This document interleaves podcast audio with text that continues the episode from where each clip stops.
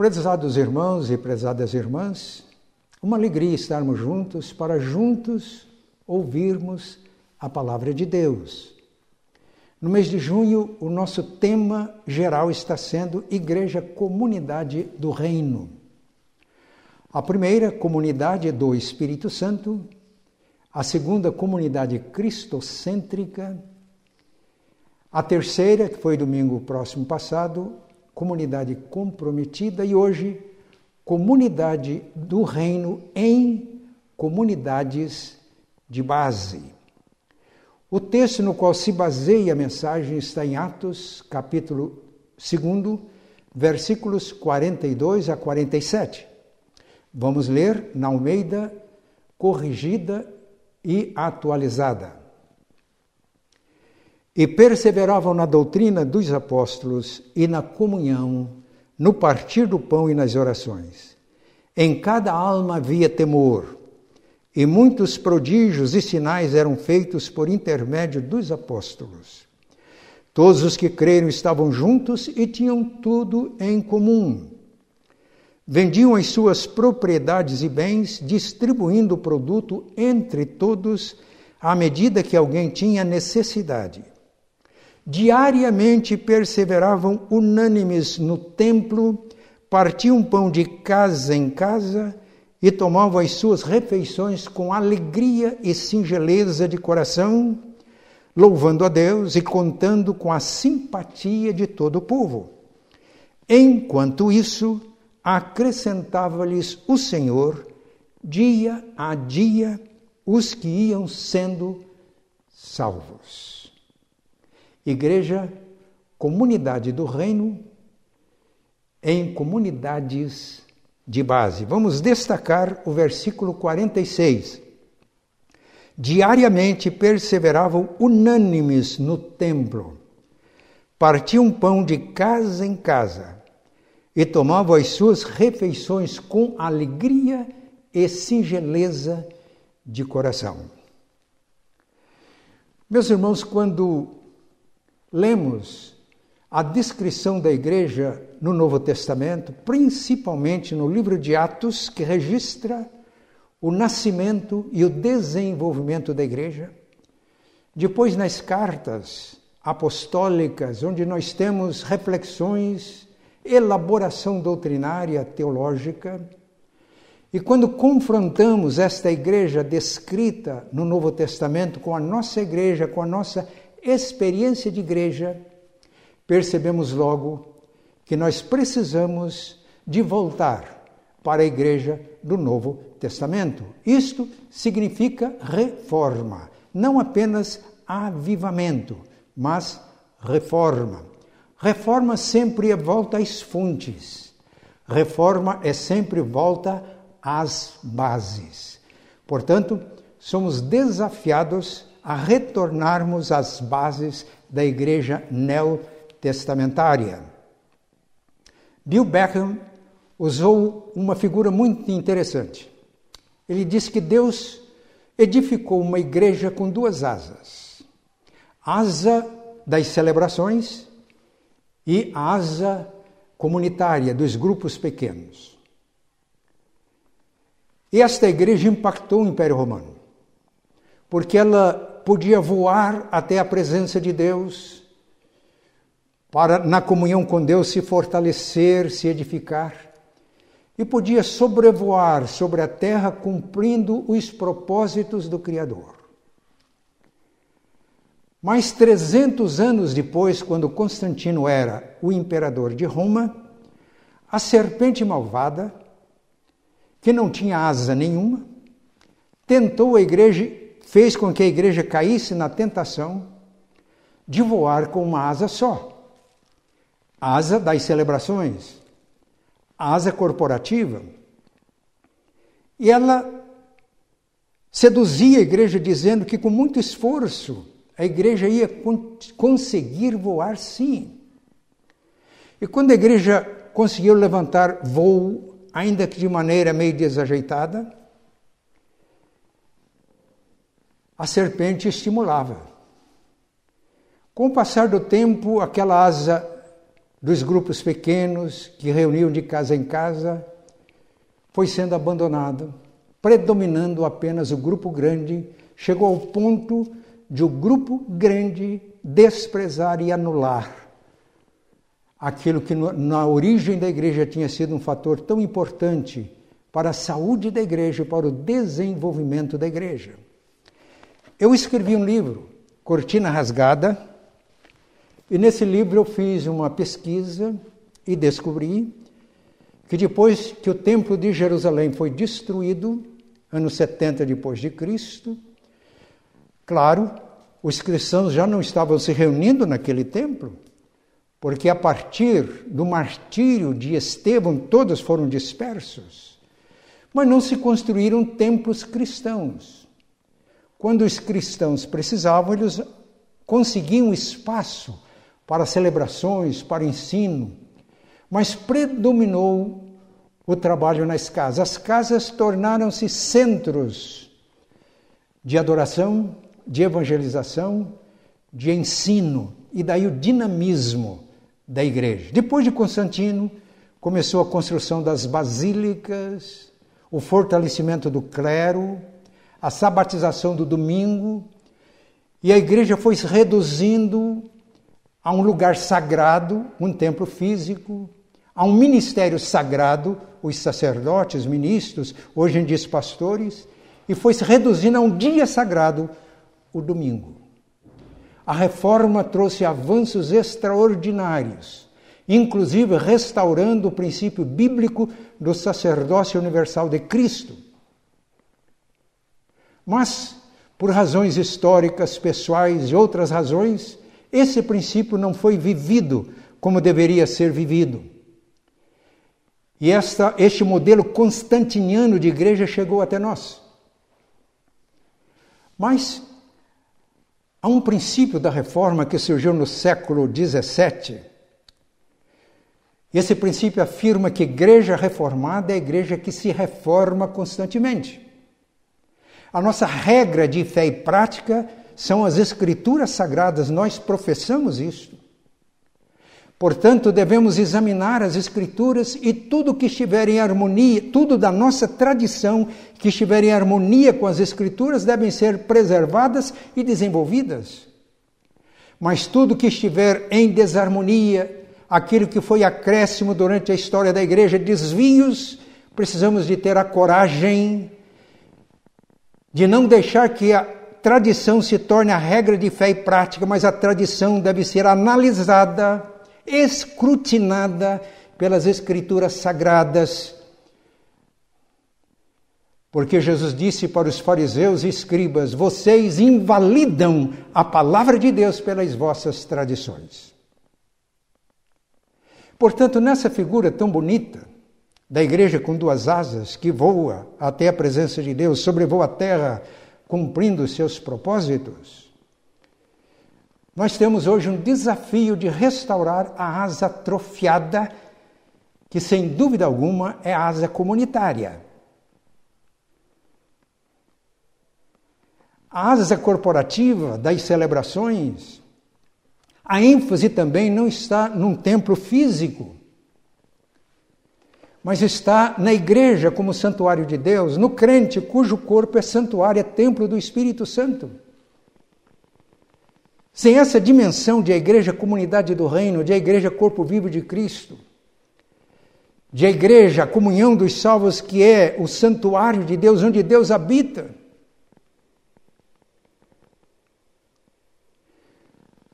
Estevão foi martirizado e um dos motivos do martírio de Estevão foi que ele disse: citando o profeta Isaías, que Deus não habita em casa feitas por mãos humanas, Deus habita no coração do crente na comunhão dos salvos. Se essa comunidade do reino é real, nós podemos nos reunir e celebrar em qualquer lugar. Mas se não for real, nós podemos ter os templos mais suntuosos, mais artisticamente decorados, que não valem nada. Pelo contrário, pode cair sob o juízo da história, como caiu o ritual do templo do Monte Sião.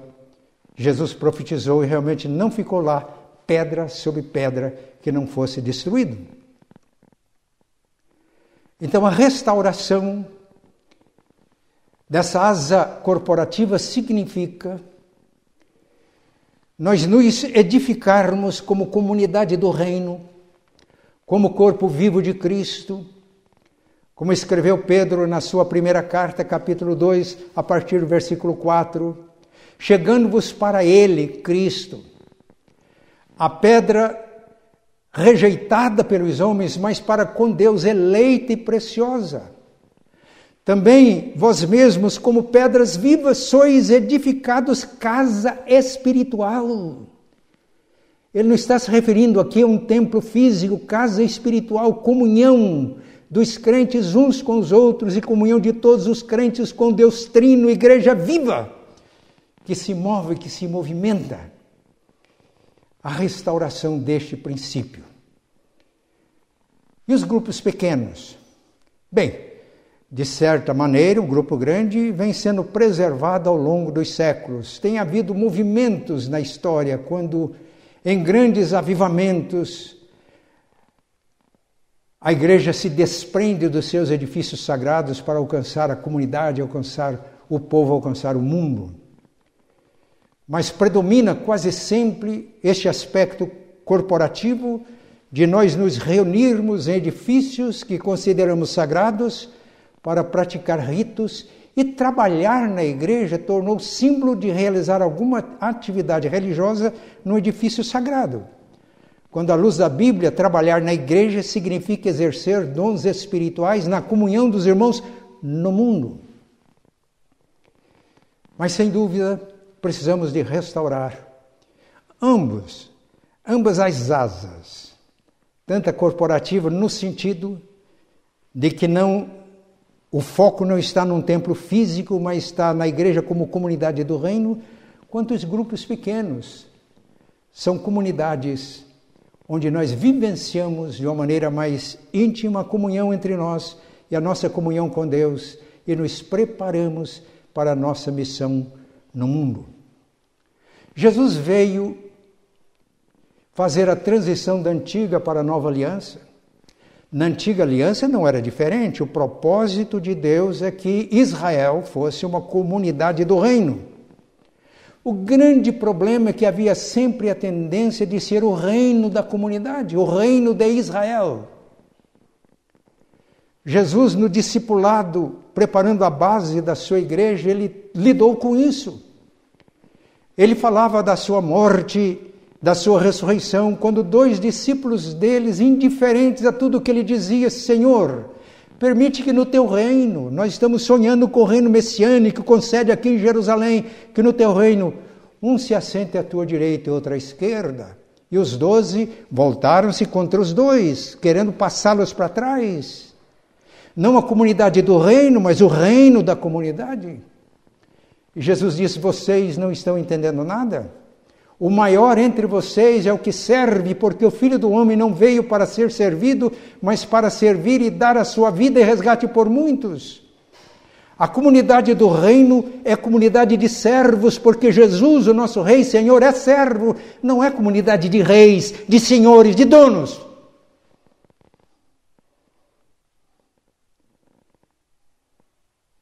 O grande desafio a edificação desta comunidade do reino e das comunidades de base, onde isso tem uma expressão mais forte.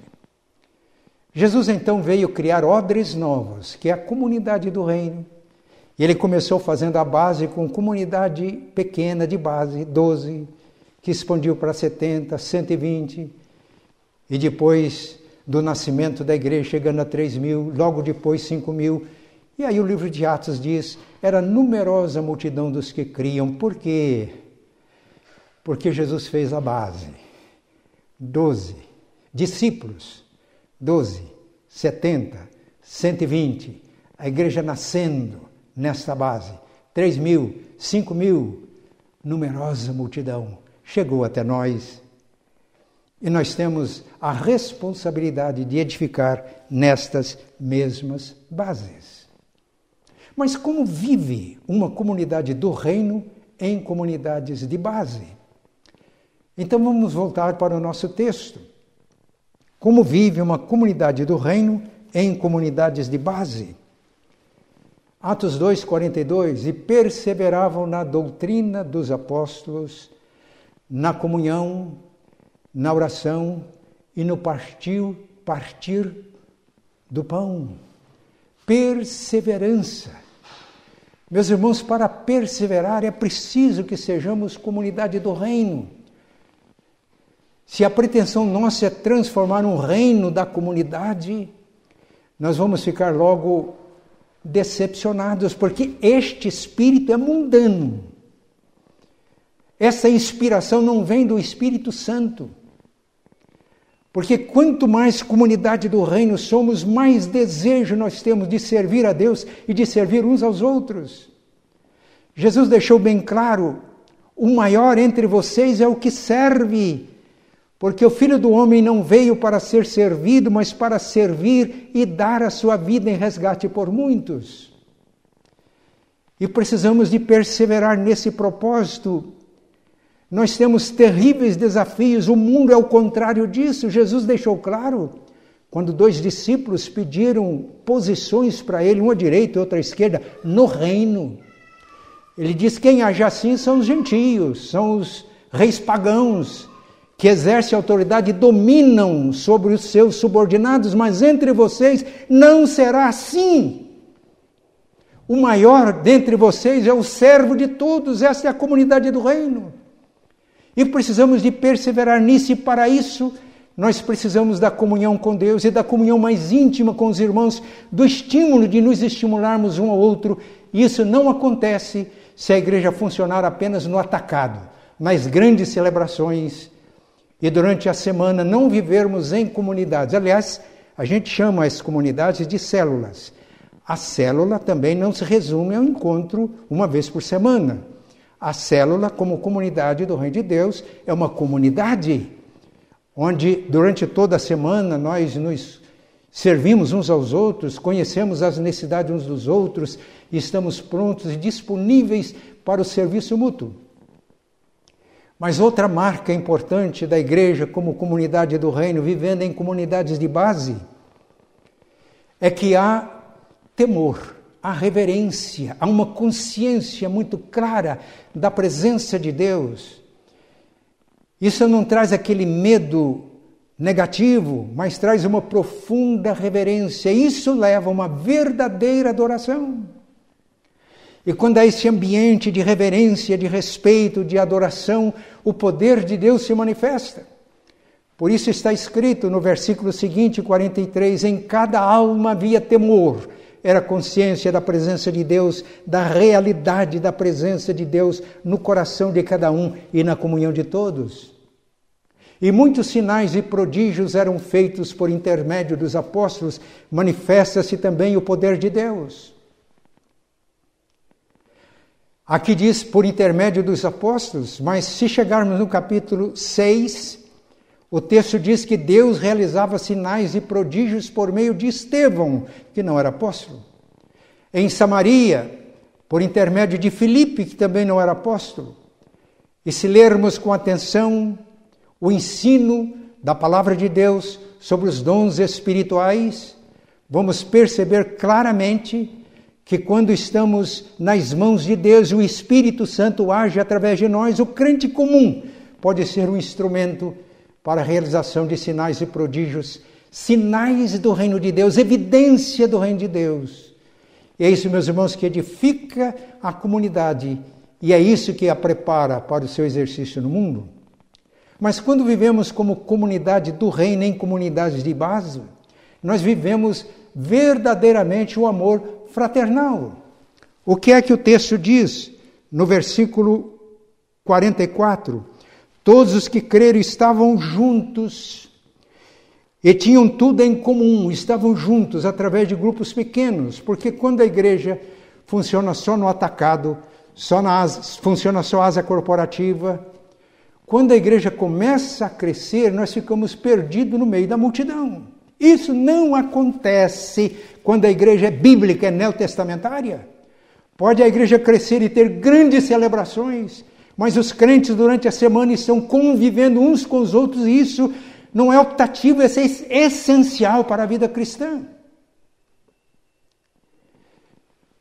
Tinham tudo em comum. Os que tinham muito vendiam suas propriedades para suprir as necessidades dos que nada tinham, e assim, este amor prático não só supria todas as necessidades dos santos, mas tornava-se um testemunho eloquente para uma sociedade egoísta, ambiciosa e que, ao invés de servir as pessoas, procura servir-se das pessoas para as suas ganâncias pessoais. Mais do que isso, e agora nós chegamos no nosso texto. Diariamente perseveravam unânimes no templo. Partiam pão de casa em casa e tomavam as suas refeições com alegria e singeleza de coração. Diariamente. Isso não significa que todos estivessem todos os dias no templo. O templo de Jerusalém era para os judeus, como era para os cristãos no seu início, enquanto eles puderam reunir no templo, era mais um símbolo. Porque os judeus já reuniam realmente nas sinagogas. E a igreja vai seguir mais o modelo das sinagogas do que o modelo do templo. Mas aqui fala da necessidade de nós nos reunirmos como corpo. Ou o corpo de Cristo numa cidade, ou uma igreja como a nossa igreja, reunir-se para celebrações, para nós nos encontrarmos com os irmãos, louvarmos a Deus, porque o nosso Deus é alto, é sublime, ele habita na eternidade, tem um nome de santo, e essas celebrações, elas enfatizam, elas ressaltam essa dimensão da transcendência divina.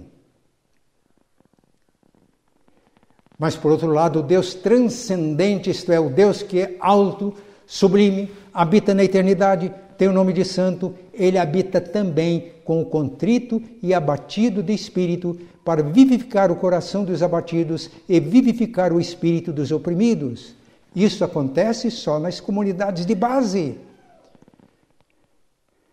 onde nós podemos sentir de uma maneira clara a presença de Deus, e quando alguém está abatido, sofrendo, a verdadeira empatia e essa dimensão da presença de Deus e a ministração de Deus acontece ministrando uns aos outros, como vimos na mensagem de domingo passado.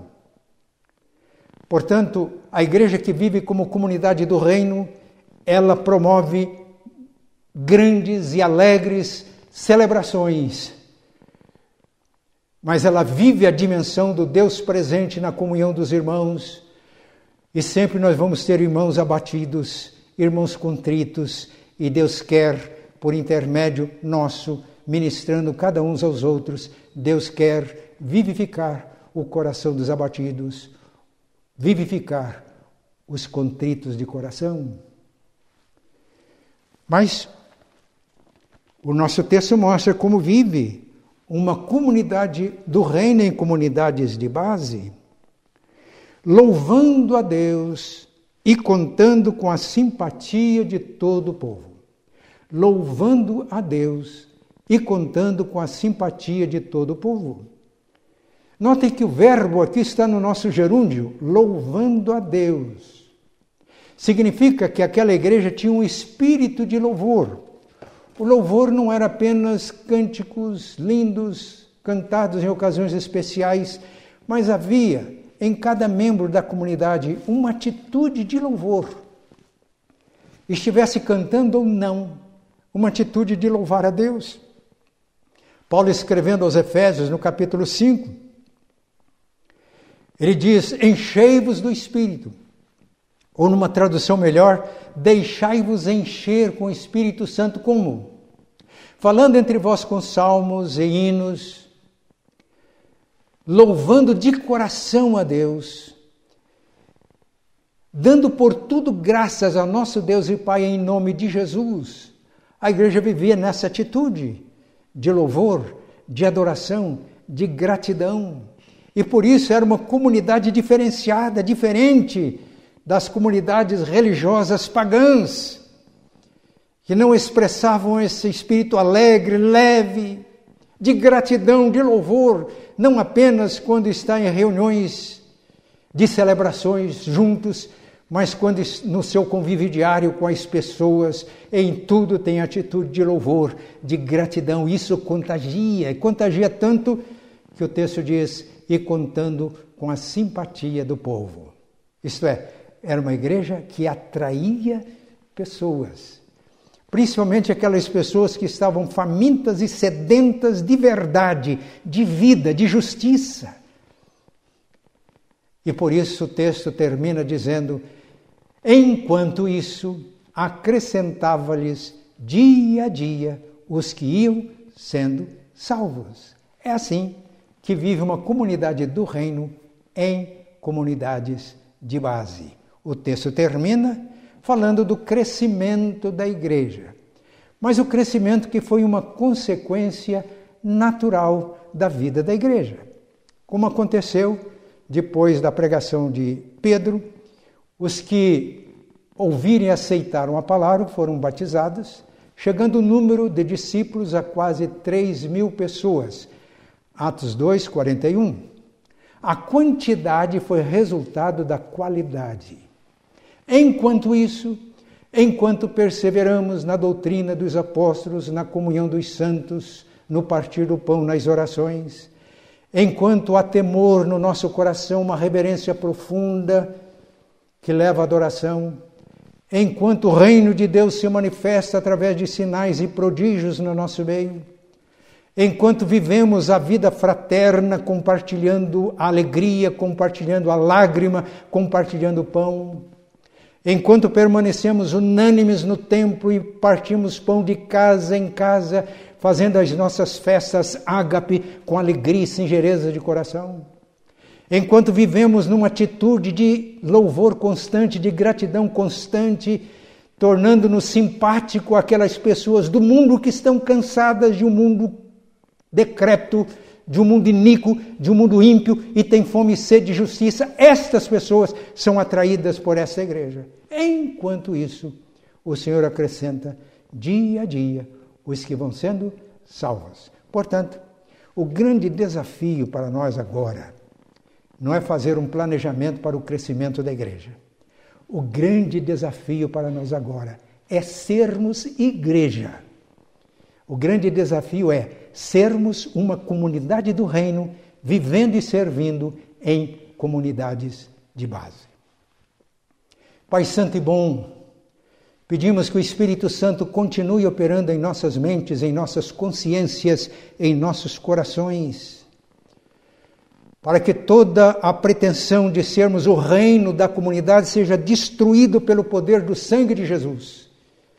E todos nós nos coloquemos nas tuas mãos como Jesus se colocou, para que sejamos uma comunidade do reino, uma comunidade de servos, uma comunidade daqueles que vivem e servem no mesmo espírito de Jesus, o teu filho que não veio para ser servido, mas veio para servir e dar a sua vida em resgate por muitos. Que este trabalho de Jesus, o penoso trabalho da sua alma, continue dando fruto hoje através da igreja, que é o corpo vivo de Cristo aqui no mundo. Pai, nós pedimos a ação poderosa do Teu Santo Espírito em nossa igreja, nas nossas mentes e consciências, para que tomemos consciência de pecados, nos arrependamos para sermos lavados no sangue do Cordeiro, para que sejamos verdadeiramente igreja de Cristo. E sendo igreja, o Senhor acrescente dia a dia os que vão sendo salvos. Amém.